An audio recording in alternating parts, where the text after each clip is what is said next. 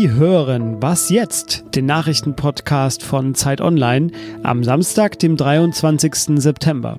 Der Wahlkampf geht zu Ende. Am Samstag sind Angela Merkel und Martin Schulz nochmal in der Heimat unterwegs. Merkel tourt deshalb durch die Uckermark, Schulz ist in Aachen und fast die Hälfte aller Wähler gibt noch an, unentschlossen zu sein.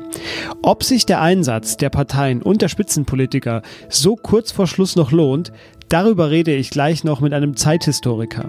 Die Kurden im Nordirak werden wohl noch weiter auf ihre Autonomie warten müssen. Fast alle Länder, auch Deutschland, warnten während der UN-Vollversammlung vor einer Abspaltung. Am Montag wollen die Kurden trotzdem über ihre Unabhängigkeit abstimmen. Die Regierung in Bagdad lehnt das Referendum schon jetzt ab. Auch die Türkei und der Iran warnen. Die Kurden im Nordirak haben seit 1991 Autonomierechte, wollen aber komplett unabhängig werden. Redaktionsschluss für diesen Podcast war 5 Uhr.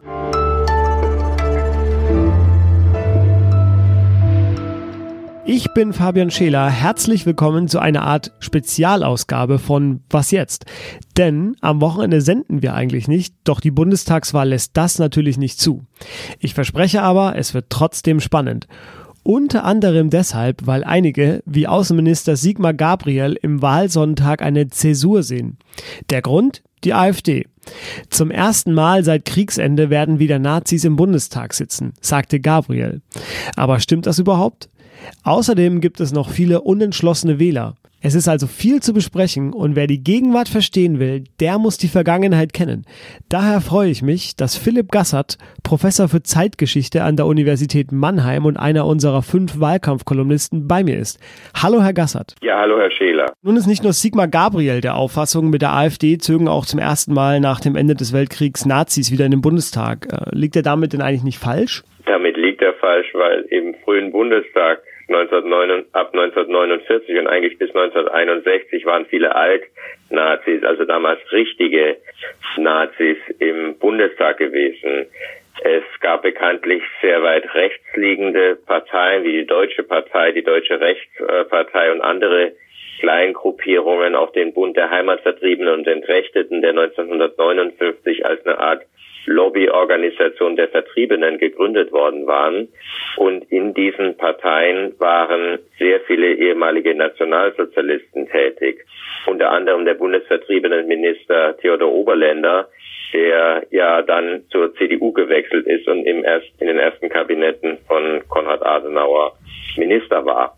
Übrigens war auch die FDP weit rechts gelegen, zumindest in einigen Landesverbänden wie in Hessen, ähm, durchaus nationalsozialistisch unterwandert und orientiert. Nun sind Sie ja Zeithistoriker. Sie haben also äh, fein, feine Sensorik für, für Stimmungen in, im Land. Ähm, erleben wir denn gerade sowas wie einen Rechtsruck in Deutschland? Ich würde nicht sagen, dass wir einen Rechtsruck erleben, sondern wir erleben eine Vertiefung der, der Spaltung in der Gesellschaft. Ja, also wir haben eine stärkere Ausprägung rechter, nationalistischer, vielleicht auch neonazistischer Positionen, die öffentlich geäußert werden können in einer Art und Weise, wie das lange nicht möglich schien.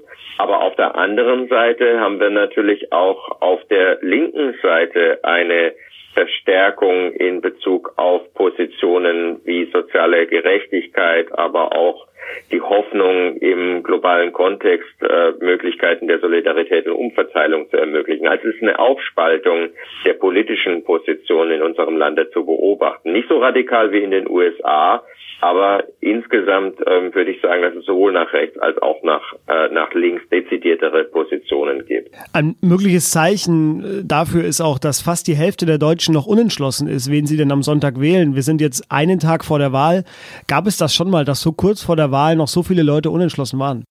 Ist ein relativ hoher Wert, den wir im Moment haben, aber es ist auch nicht ungewöhnlich. Ähm, vor allem ist die Frage, was dahinter steckt, also ob die Leute ähm, tatsächlich unentschlossen sind oder ob sie das nur in Umfragen sagen. Allerdings nimmt die Wählerbindung ab. Insofern spiegelt sich das dann auch in diesen Wahlentscheidungen wieder, dass die Menschen einfach nicht mehr automatisch für eine bestimmte Partei wählen, wie das noch in der alten Bundesrepublik und vielleicht auch in den 90er Jahren noch der Fall gewesen ist. Insofern wären theoretisch Überraschungen zu erwarten, aber nicht mehr zwei Tage oder ein Tag äh, vor der Wahl. Wenn Sie diesen Wahlkampf jetzt mit einem anderen aus der bundesdeutschen Geschichte vergleichen müssten, äh, welcher wäre das? Mir fällt der Wahlkampf 1994 ein. Das war Helmut Kohls vorletzte Schlacht. Scharping, der SPD, Kandidat war gut gestartet, ähm, hatte ähnlich wie Martin Schulz ähm, sehr gute Werte einige Monate vor der Wahl und hat dann diesen Vorsprung verspielt. Ähm, es kam dazu, dass die SPD eine Landtagswahl in Sachsen-Anhalt sehr erfolgreich gewonnen hat 1994, aber dann eine Koalition mit der Linken bildete, beziehungsweise sich von der Linken tolerieren ließ. Und das hat Helmut Kohl dann ermöglicht, mit dieser roten Socken-Kampagne ähm, das Gespenst des Kommunismus an die Wand äh, zu wahlen. Aber auch da war es so, dass Kohl im Grunde keine Themen hatte, die für ihn sprachen, ähm, dass er für eine Kontinuität und Sicherheit stand, während die Opposition einfach kein Thema gefunden hatte, mit dem sie den regierenden Bundeskanzler angreifen konnte. Das war Philipp Gassert, Professor für Zeitgeschichte an der Universität Mannheim. Vielen Dank Ihnen. Vielen Dank, Herr Scheler.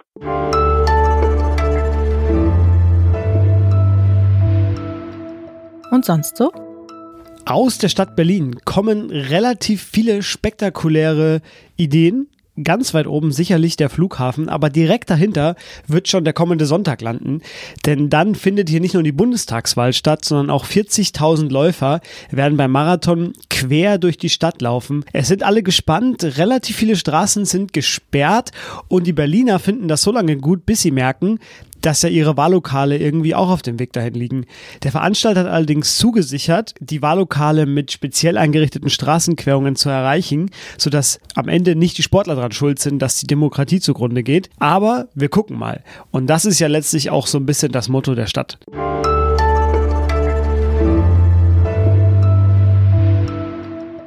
Jetzt machen wir mal etwas Ungewöhnliches. Wir berichten über etwas, das nicht stattgefunden hat.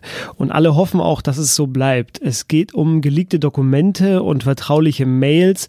All das, was einen Wahlkampf erst richtig schmutzig macht und den die USA vor der Trump-Wahl schon erlebt hatte. In Deutschland registrierten Unbekannte Anfang Januar die Website btleaks.com.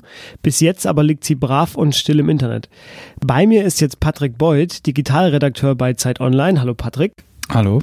Patrick, erklär doch nochmal in aller Kürze, wovor fürchtet sich das politische Berlin da eigentlich? Es gab zwischendurch eine gewisse Unruhe, dass auf einer Seite wie BT Leaks, was für Bundestag hätte stehen können, Dokumente auftauchen, die 2015 bei dem ähm, großen Hackerangriff auf den Bundestag entwendet worden sind. Ähm, es hätte natürlich auch irgendeine andere Seite, es hätte auch Wikileaks sein können. Nur was ganz genau da auftauchen würde, das wusste niemand, weil niemand wirklich den Überblick darüber hatte, was in den 16 Gigabyte an Daten, die damals aus dem Bundestag abgeflossen sind, wirklich enthalten war. Das hätte äh, tatsächlich ernsthaft kompromittierendes Material sein können, theoretisch jedenfalls, oder einfach irgendwas Peinliches. Das hätte auch was sein können, woraus man, wenn man äh, irgendwem bösartig gesinnt ist, einen gewissen Spin machen kann, ähm, Vorwürfe, die vielleicht gar nicht so zutreffen. Und je nachdem, in welcher Form, wann das wo im Netz aufgetaucht wäre, wäre es dann für den Betroffenen sehr schwer geworden, das zu kontern, zu entkräften. Jetzt bleibst du selber schon sehr im Konjunktiv. Äh, bis jetzt ist noch nichts dabei rausgekommen, zumindest haben wir noch nichts davon gehört.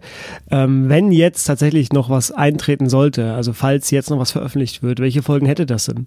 Ich glaube, jetzt hätte das äh, gar keine messbaren Folgen mehr, weil es einfach zu spät ist. Man hat das in, in Frankreich gesehen, als, als nochmal belastendes Material, äh, glaube ich, am Tag vor der Wahl aufgetaucht ist. Das hat kein seriöses Medium mehr aufgegriffen, weil sich in so kurzer Zeit ähm, solche Dinge einfach auch nicht mehr überprüfen und verifizieren lassen. Und dann würde sich auch in Deutschland kein seriöses Medium mehr darauf einlassen und damit würde einem solchen Leak am Ende die Durchschlagskraft fehlen. Das war Patrick Beuth, Digitalredakteur bei Zeit Online. Vielen Dank. Gern geschehen. Das war es auch schon wieder bei Was jetzt, dem Nachrichtenpodcast von Zeit Online. Ich habe es vorhin schon angedeutet, wir sind auch morgen auf Sendung, wir sind auch am Montag auf Sendung. Sie verpassen also nichts rund um die Bundestagswahl. Bleiben Sie uns bis dahin gewogen und gehen Sie wählen. Bis dahin.